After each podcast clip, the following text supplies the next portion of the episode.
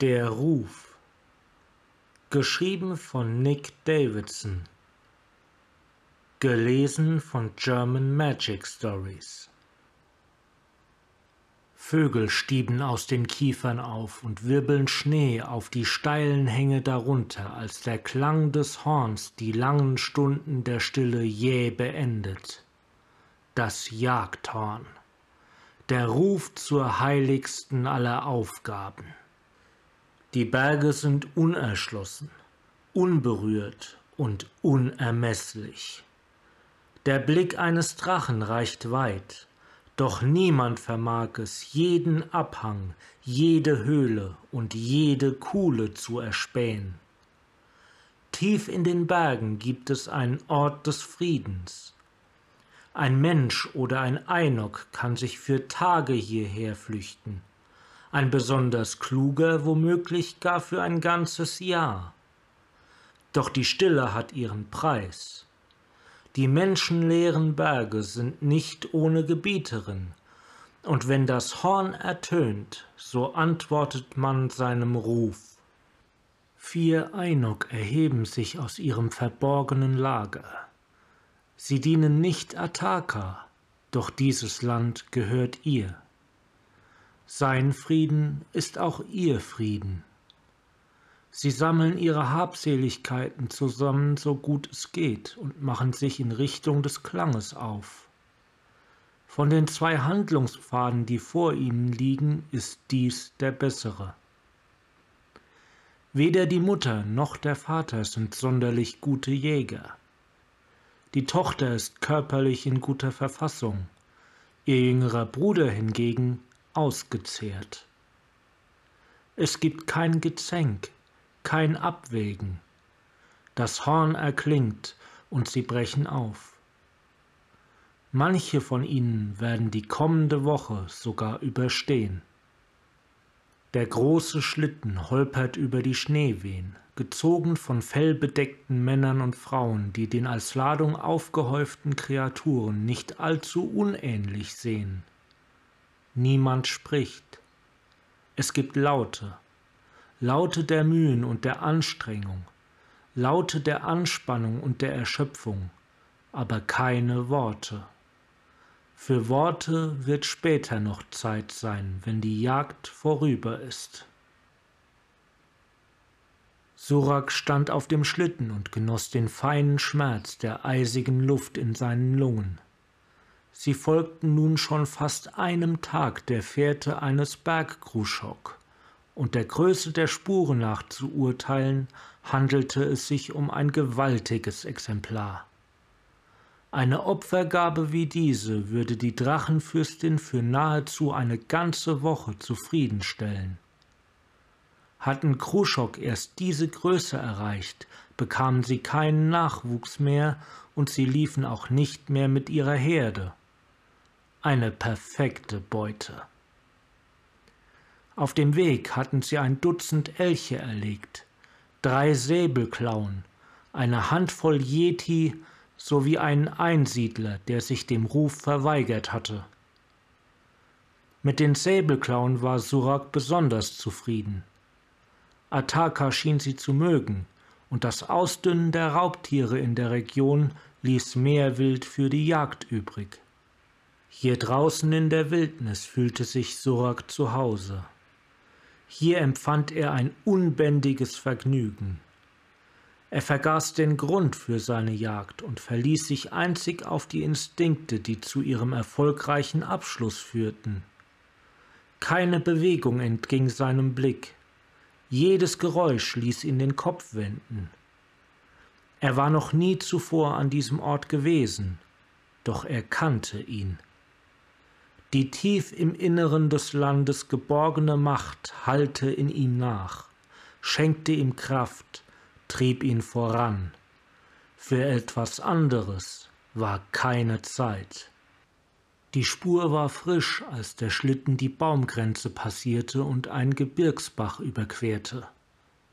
Die Bestie hatte hier zum Saufen Halt gemacht, und ihre Spuren im Bachbett waren noch nicht fortgewaschen worden. Nun waren sie ihr dicht auf den Fersen. Surak winkte seinen Kundschaftern zu und sandte zwei von ihnen an der Spur entlang, während er von dem Schlitten hinunterstieg und den Geruch seiner Beute einsog. Sie war nahe, ganz nahe. Die Kraft des Landes strömte durch ihn hindurch. Er spürte sie in seinen Fäusten kribbeln. Er trug keine Waffe, er hatte nie eine gebraucht. Gerade als er die Verfolgung seiner Beute wieder aufnehmen wollte, glitt ein Schatten über den Schlitten. Seine Augen wanderten suchend über den Himmel und fanden die Umrisse eines Drachen, der träge über ihn hinwegglitt. Von seiner Größe und seiner Gestalt her gehörte er wohl zu Atakas Brut. Etwas schien jedoch seltsam an seiner Flugbahn, und so zischte er seinen Jägern und Kundschaftern zu, anzuhalten und sich nicht zu rühren. Sie kauerten sich in den Schnee. Für den Drachen über ihnen musste es wirken, als würden sie vollkommen verschwinden. Der Schlitten hingegen ließ sich nicht verbergen. Der Drache kreiste erneut über ihn, und nun erkannte Surak, was ihm ins Auge gestochen war. Der Schwingenschlag des Drachen war ungleichmäßig und sein Flug unstet. Einige Augenblicke lang verharrte Surak still und reglos. Was siehst du?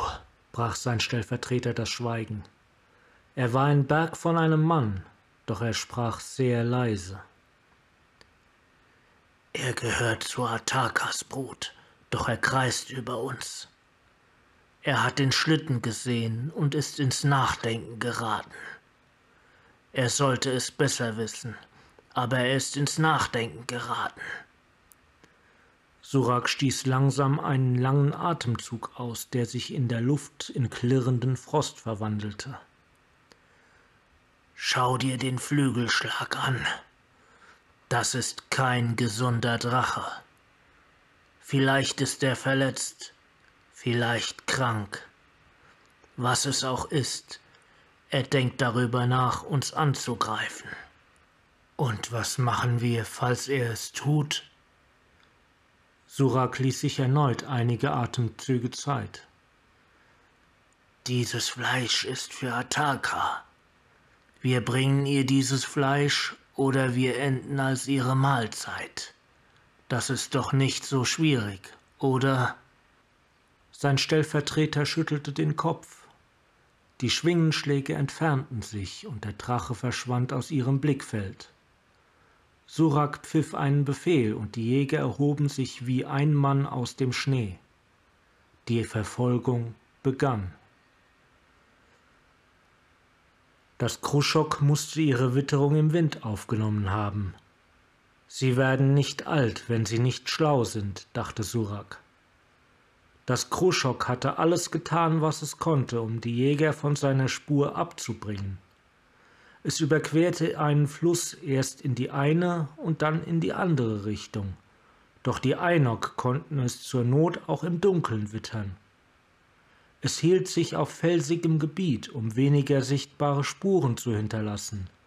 Aber vor den scharfen Augen der Jäger konnte es seinen Weg unmöglich verbergen und zu guter Letzt nutzte es auch seine Größe und seine Schnelligkeit, um zu versuchen, sie hinter sich zu lassen. Doch Suraks Kundschafter hatten schon beinahe zu ihm aufgeschlossen. Mit Speeren und Schlingen drangen sie auf es ein, trieben es zurück und zwangen es in Richtung des Hinterhalts der Jäger. Als das Kruschok auf die Lichtung stürmte, ließen sie einen Hagel aus Speeren und Haken auf es niederprasseln. Es saß in der Falle. Es stieß ein Brüllen aus, das die Felsen zum Erzittern brachte, und die Jäger begannen es in einer gemeinsamen Anstrengung mit Haken und Seilen einzufangen. Einige schlichen sich mit Speeren mit langer Spitze an es heran, um ihm den Todesstoß zu versetzen. Die Bestie bäumte sich auf und stemmte sich gegen ihr Schicksal. Doch die Jäger waren stark und geschickt.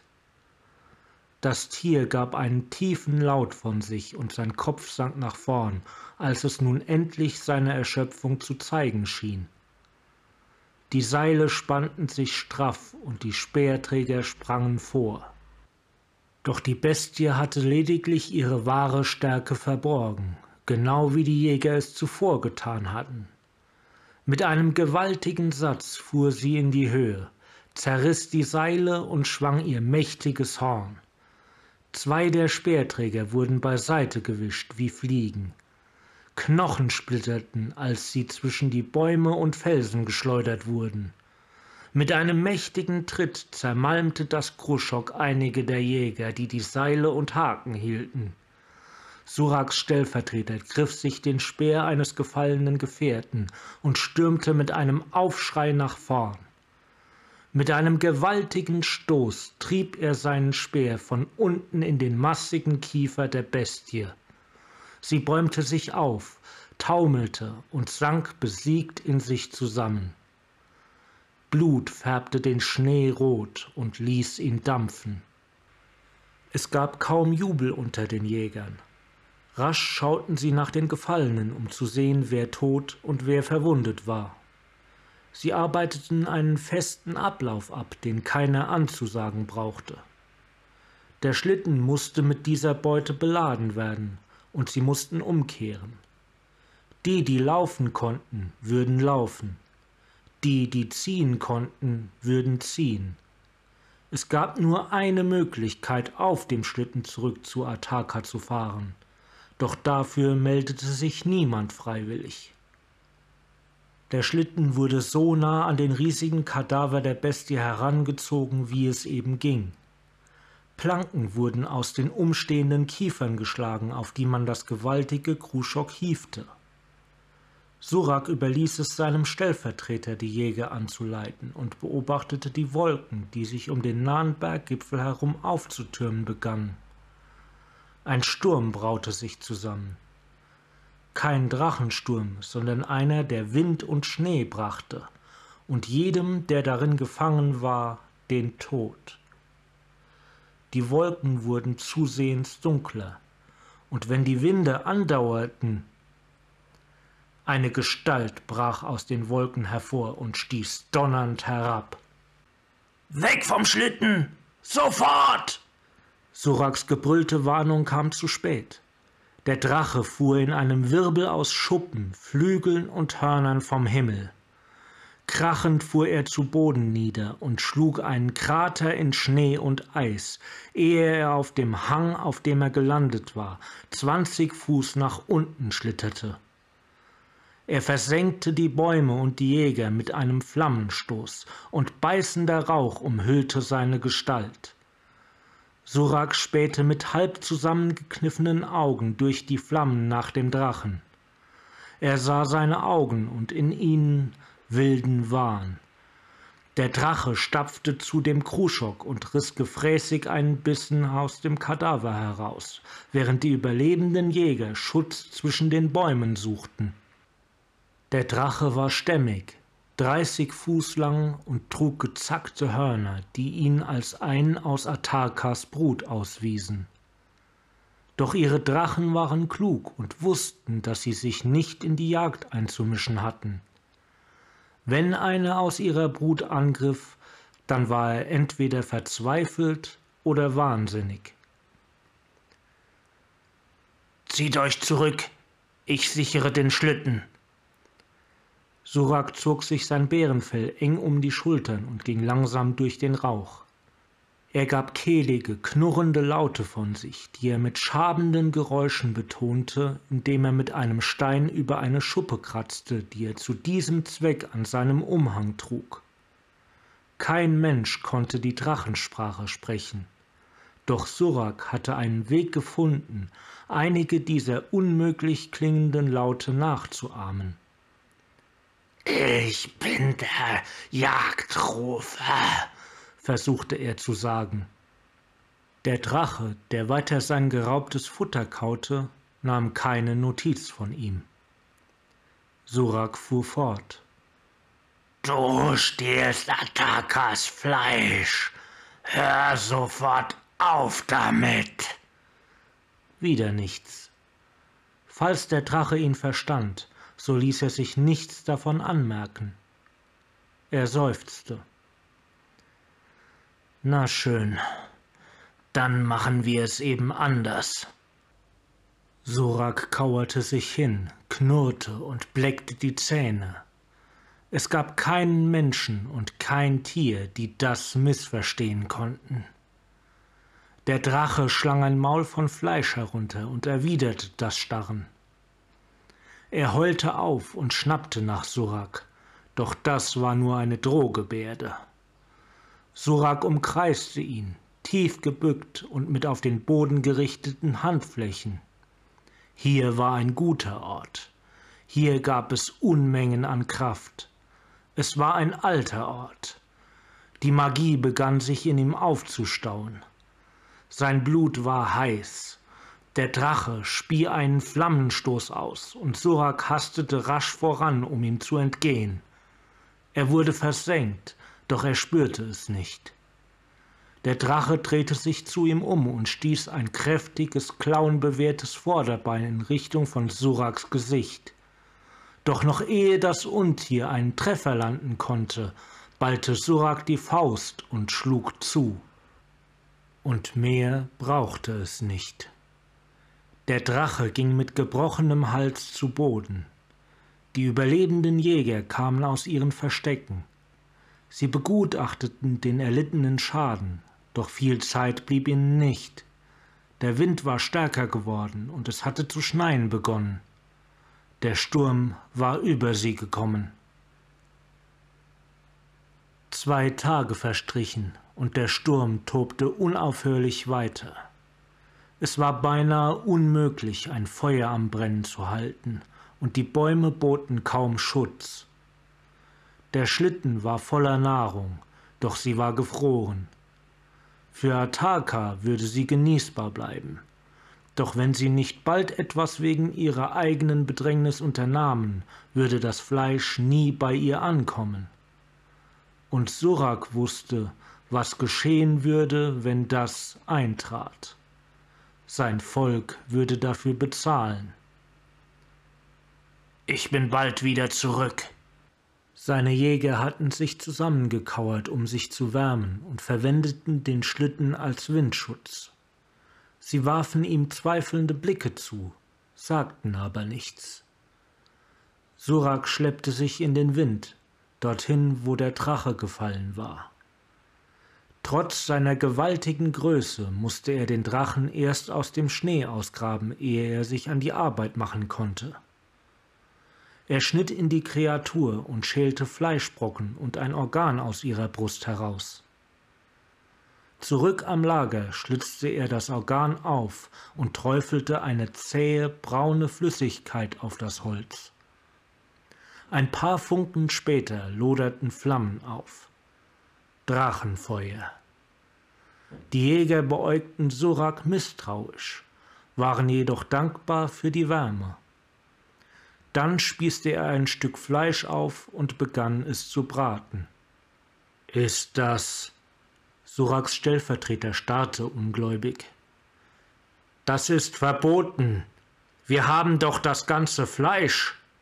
Surak fiel ihm ins Wort. Verboten? Wir essen, was wir töten. Ich habe ihn getötet und ich hatte jedes Recht der Welt dazu. Er hatte den Verstand verloren.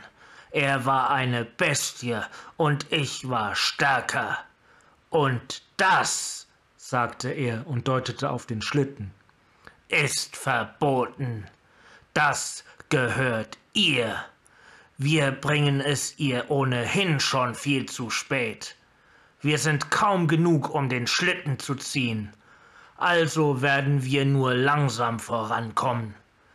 Der Sturm hat uns tagelang aufgehalten, und deshalb werden wir jetzt unsere Beute essen, uns stärken und danach unsere Aufgabe zu Ende bringen. Verstanden? Suraks Stellvertreter öffnete den Mund zu einer Erwiderung. Doch der Anblick von Suraks geballter Faust ließ es ihn sich anders überlegen. Surak hatte noch nie zuvor Drachenfleisch gegessen. Es war köstlich. Beim Aufstieg auf den Ayagor erhielten sie Hilfe, als sie sich mit ihrem Schlitten näherten. Ataka fläzte sich auf dem Gipfel, die größte Kreatur von ganz Takir. Surak hatte sie bereits in rasender Wut erlebt, auch wenn ihre schiere Masse einen solchen Zustand recht unglaubwürdig machte. Nichts, was so groß war, hätte sich so schnell bewegen können sollen. Doch sie konnte es, wenn sie musste. Für den Augenblick war sie allerdings damit zufrieden, dabei zuzusehen, wie der gewaltige Schlitten voller Fleisch in die Mulde aus Stein vor ihr gekippt wurde. Sie schnaubte, versenkte die Mulde mit Drachenfeuer und begann zu fressen. Surak stand bereit, ihr jene Botschaft zu überbringen, wie sie den alten Sitten entsprach. Große Ataka, Drachenfürstin und Beschützerin, dies ist ein Geschenk. Verschone uns und weitere werden folgen. Ataka knurrte wohlwollend, während ihre gewaltigen Kiefer Knochen, Fell, Haut und Fleisch gleichermaßen zermalmten. Surak lächelte in sich hinein. Es war eine weitere erfolgreiche Jagd gewesen, und sein Volk würde überleben. Er wandte sich um und begann den Berg hinabzusteigen, als er eine verängstigte Stimme hörte. Sein Stellvertreter. Drachenfürstin Ataka, bitte vergebt uns. Wir hatten keine Wahl. Surak fuhr herum und zischte. Du Narr, hör sofort damit auf. Doch sein Stellvertreter sprach weiter. Sorak tötete einen aus eurer Brut, um euer Geschenk zu verteidigen. Er hat die natürliche Ordnung verletzt. Bitte vergebt uns und verschont uns. Eure Rache gebührt nur ihm. Surak lächelte und wartete. Ataka blickte offenkundig verärgert von ihrem Mahl auf. Sie knurrte drei Worte in der Drachensprache. Kümmere dich darum. Surak näherte sich seinem Stellvertreter, der sich bereits mit gezücktem Messer zu ihm umgewandt hatte. Ich werde dafür sorgen, dass sie gut gefüttert wird, Surak. Surak schüttelte den Kopf. Sie hat nicht mit dir gesprochen. In einer blitzschnellen Bewegung rammte er die Faust in die Rippen seines Stellvertreters und brach mehrere davon. Klappernd hüpfte das Messer über den felsigen Grund. Er fing den großen Mann auf, ehe er auf den Boden aufschlagen konnte, hielt ihn fest und flüsterte ihm ins Ohr Ich mache dir keinen Vorwurf, dass du es versucht hast. Doch sie weiß, dass ich nichts falsch gemacht habe. Warum stehen die Drachen über den Menschen? Sie sind stärker. Ganz einfach. Doch der Drache, den wir fanden, war schwach, krank. Welche Ehrerbietung waren wir ihm also schuldig? Sie versteht das. Und du tust es nun auch.